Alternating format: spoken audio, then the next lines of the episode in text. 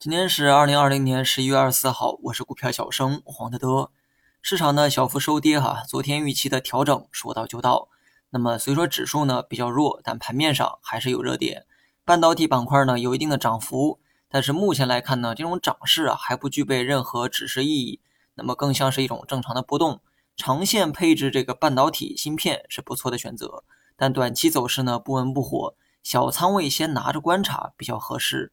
周期股呢，目前仍在上涨，这也是近期持续性比较强的热点。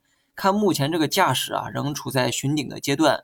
那么持有的人呢，可以选择继续持仓，至少目前呢还没有看到这个阶段性的顶部，所以啊，不排除这个盘中呢还有摸高。至于空仓的人要不要去买，我觉得还是不要去追高了。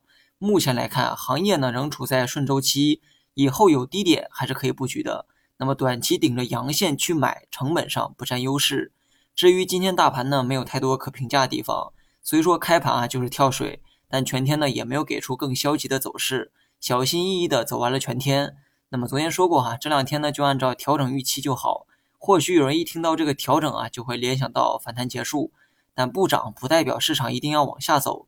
前几天呢，大盘呢一直在反弹，走到三千四啊，稍作停顿也很正常。大盘六十分钟走势呢开始构建顶背离结构。这个趋势啊，从昨天开始啊就出现了。那么今天回调呢，也是在构建顶背离的过程。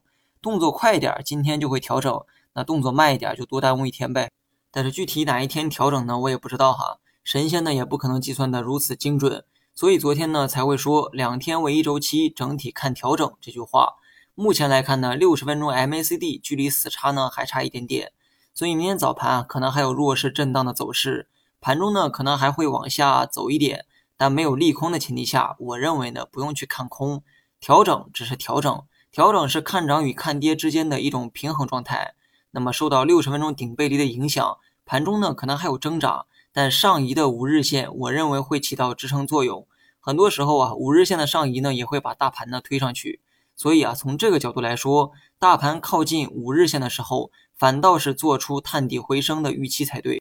好了，以上全部内容，更多精彩你也可以关注我的公众号“股票小生黄德德”。